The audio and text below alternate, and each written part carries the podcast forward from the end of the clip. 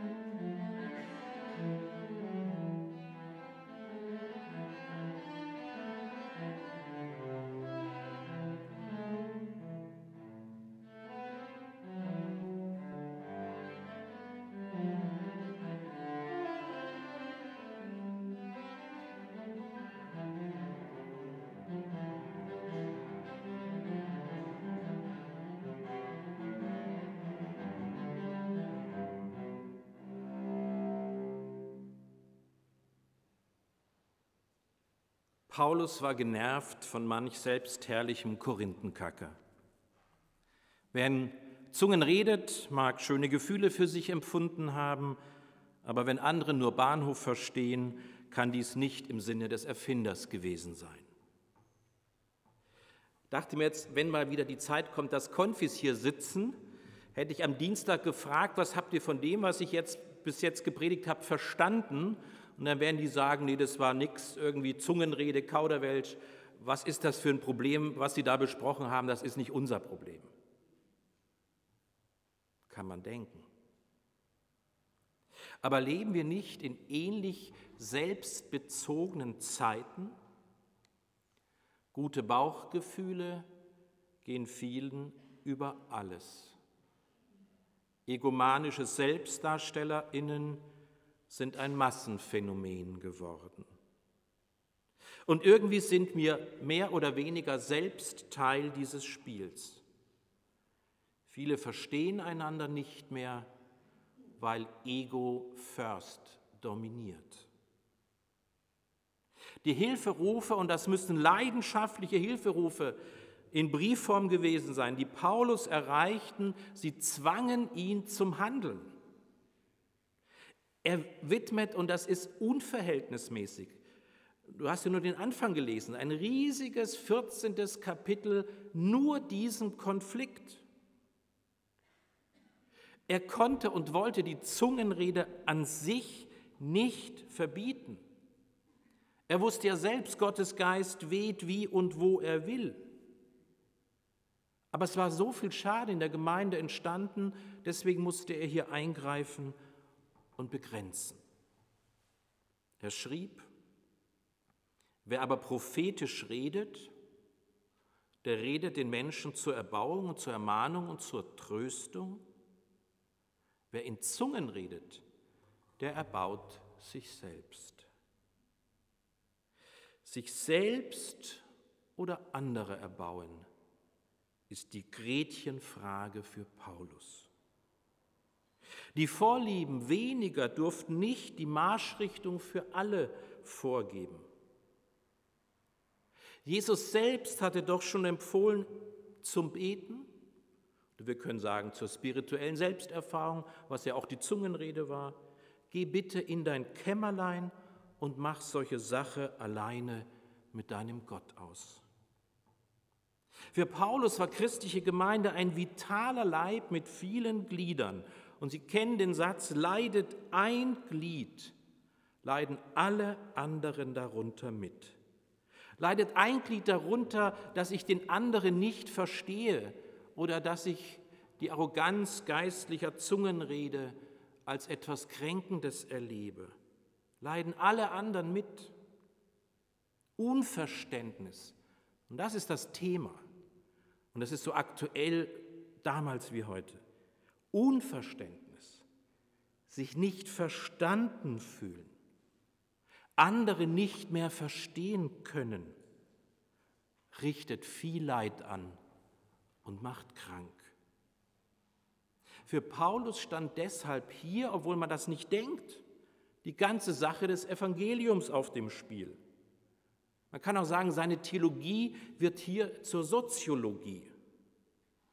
In einer Gemeinde muss das Gemeinwohl über den Befindlichkeiten der Einzelnen stehen.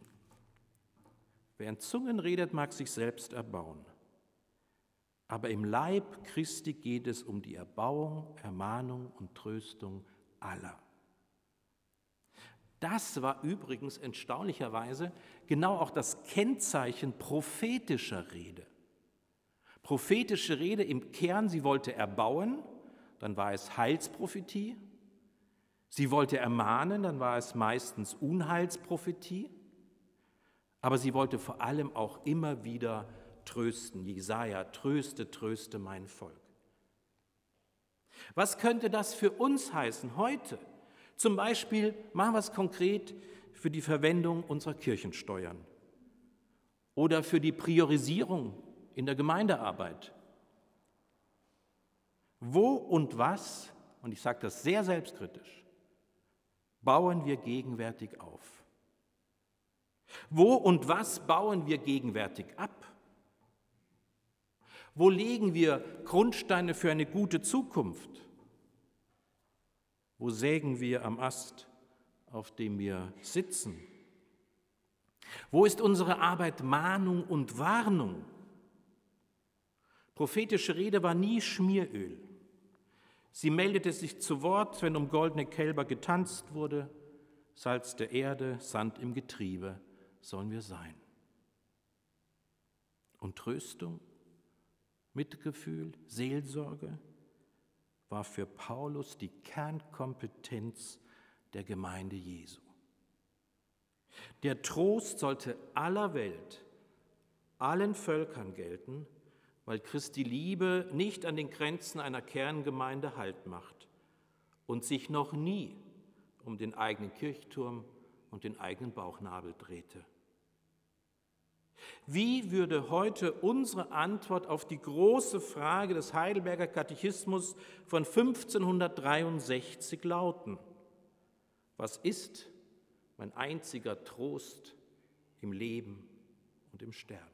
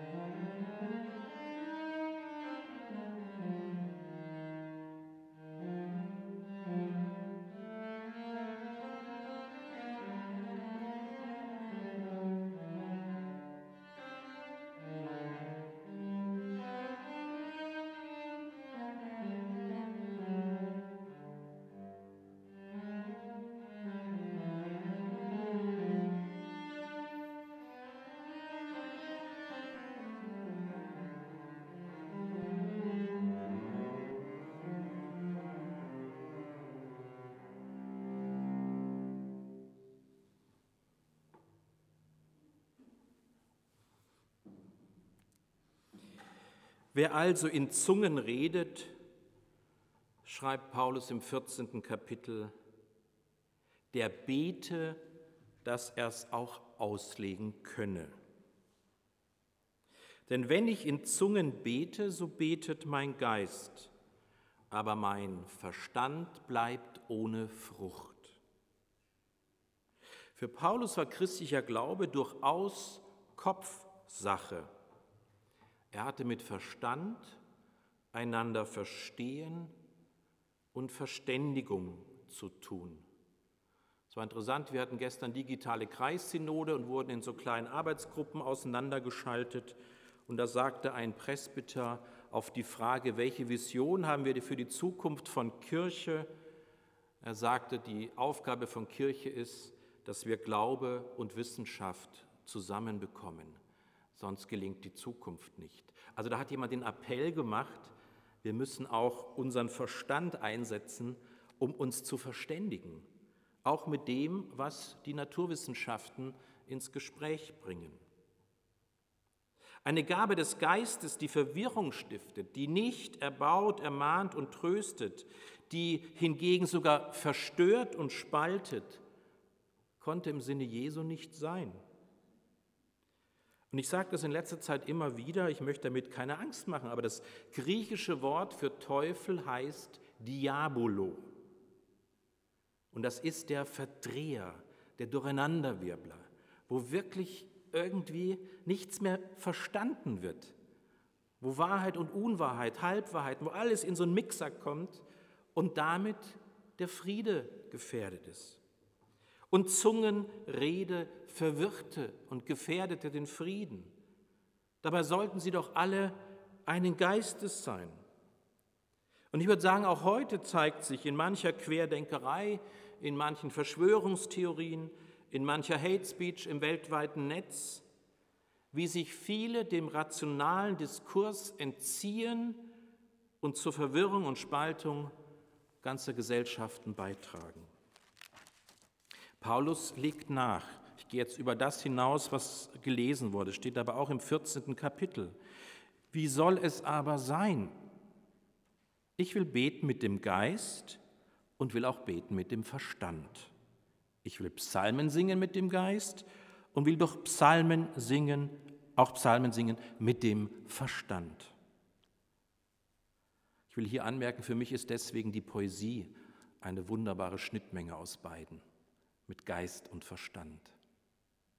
Und Paulus ging es genau um dieses Zusammenspiel von Vernunft und Glaube, Mystik, Verstand, Herz und Kopf. Ich würde auch mittlerweile sagen, mit dem schönen Lied Herz über Kopf ist wahrscheinlich, wenn man eine Reihenfolge macht äh, für, für Glauben und Spiritualität, schon die richtigere Zuordnung. Aber Herz ohne Kopf ist auch irgendwie nicht funktionsfähig. Und das Verrückte war, dass in dieser Gemeinde zu Korinth, für die dieser Brief geschrieben war, und es folgt ja noch ein zweiter Brief, in Korinth wurden so viele Sprachen gesprochen, trafen so viele Kulturen und Schichten aufeinander wie in keiner anderen Gemeinde damals im römischen Reich. Das war praktisch wirklich der Multikulti-Kessel, die Bewährungsprobe von Diversität und Vielfalt für diese junge Christenheit. Und ohne Verstand, ohne Verständigung wäre dieses vielfältige Miteinander nicht möglich gewesen. Und deshalb schrieb Paulus an anderer Stelle, das ist für mich einer der wichtigsten Gedanken des Paulus, als ich vor zehn Jahren mein Studiensemester in Hamburg machte und war da auch in einer Vorlesung, das ganze Wintersemester über Paulus wurde da auch gesagt, das müssen wir erstmal verstehen. Wenn Paulus sagt, ich will dem Jude ein Jude, und dem Griechen ein Grieche. Ich will dem Sklaven ein Sklave und dem Herr ein Herr und ich will dem Mann ein Mann und der Frau eine Frau sein. Warum? Weil ich allen alles sein will. In Christus. Mehr Pluralität geht nicht. Und das ist nicht Populismus, das ist nicht Anpassung, sondern das ist die Sache Jesu. Er will allen alles sein weil alle eins sind in Christus. Und zwar gleich wertvoll, gleich geliebt, gleich bedeutsam. Ich will an der Stelle mal anmerken, deswegen geht es nicht, unter welcher Konfession auch immer, dass wir Menschen, wie auch immer sie lieben, von dem Segen Gottes ausschließen. Das geht nicht. Das ist gegen Christus. Geistliche Zungenrede, die sich in einer Gemeinde für etwas Besseres hielt, heizte aber die antigemeindlichen Zentrifugalkräfte an. Deswegen musste hier Einhalt geboten werden, denn sonst drohte das frische, junge Projekt des Urchristentums schon in der ersten Runde aus der Bahn geworfen zu werden. Dann wäre es bald aus gewesen mit ein Herr, ein Geist, eine Taufe. Deshalb ein ganzes Kapitel Gegenrede. Versteht einander, verständigt euch untereinander, strebt nach der Liebe, setzt euch endlich an den runden Tisch der Verständigung zusammen, statt an den eckigen Tischen des Misstrauens zu verharren. Paulus bietet am Ende einen Kompromiss an. Da heißt es, wie ist es nun, Brüder und Schwestern? Wenn ihr zusammenkommt, so hat ein jeder einen Psalm. Er hat eine Lehre, er hat eine Offenbarung, er hat eine Zungenrede, er hat eine Auslegung. Lasst alles geschehen zur Erbauung. Für ein Orchester könnte man sagen, das in, in Instrumente übersetzen. Na, bringt eure Instrumente mit. Und ich finde das klug. Klugheit und Weisheit sucht letztlich immer wieder neu die Schnittmenge zwischen Mystik und Verstand, Emotion und Rationalität. Und alle, sagt Paulus, können dazu etwas beitragen.